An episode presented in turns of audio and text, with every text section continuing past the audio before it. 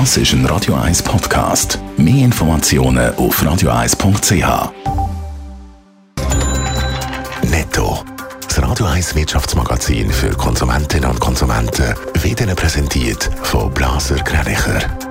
Wir beraten und unterstützen Sie bei der Bewertung und dem Verkauf von Ihrer Liegenschaft blasergreinicher.ch Adrian Sutter. Der Pharmakonzern Novartis hat im zweiten Quartal den Umsatz und den Gewinn gesteigert. Patienten sind nach der Corona-Pandemie wieder mehr zum Arzt und das gespürt das Unternehmen.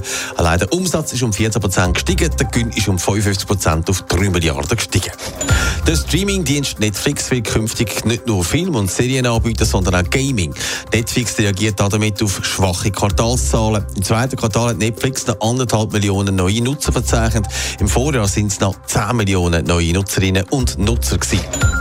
Wegen der Corona-Krise hat US Airline United zum sechsten Mal in Folge rote Quartalszahlen. Der Verlust hat allerdings ein bisschen abgefedert werden. Er liegt jetzt bei 430 Millionen Dollar. Vor einem Jahr sind es noch 1,6 Milliarden Verlust gewesen.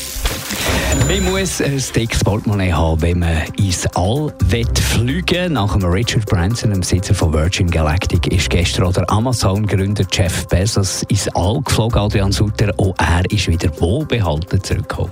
Ja, am Viertel ab drei Schweizer Zeit ist er zusammen mit dem 18-jährigen Oliver Demon und der 82-jährigen Mary Wallace abgehoben. Und innerhalb von 10 Minuten hat man 100 Kilometer Höhe erreicht und ist dann auch schon wieder zurück gewesen.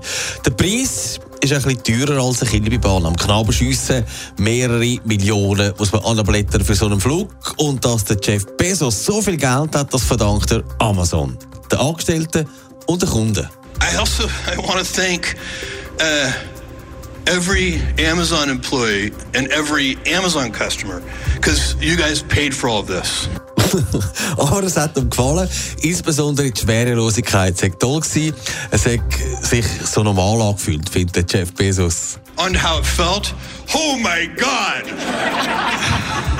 my expectations were high and they were dramatically exceeded.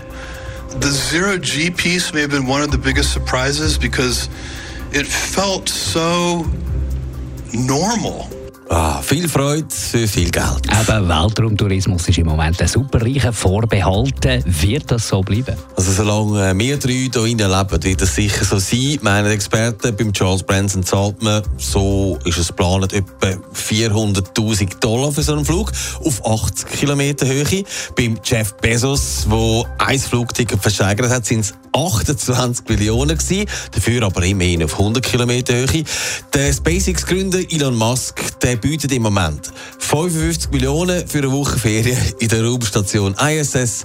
Experten gehen davon aus, dass es zwar für so Weltraumferien einen Markt gibt, das ist aber äußerst klein und vor allem ein paar Milliardäre vorenthalten, die sich da Bubenträume ermöglichen. Netto, das Radio 1 Wirtschaftsmagazin für Konsumentinnen und Konsumenten.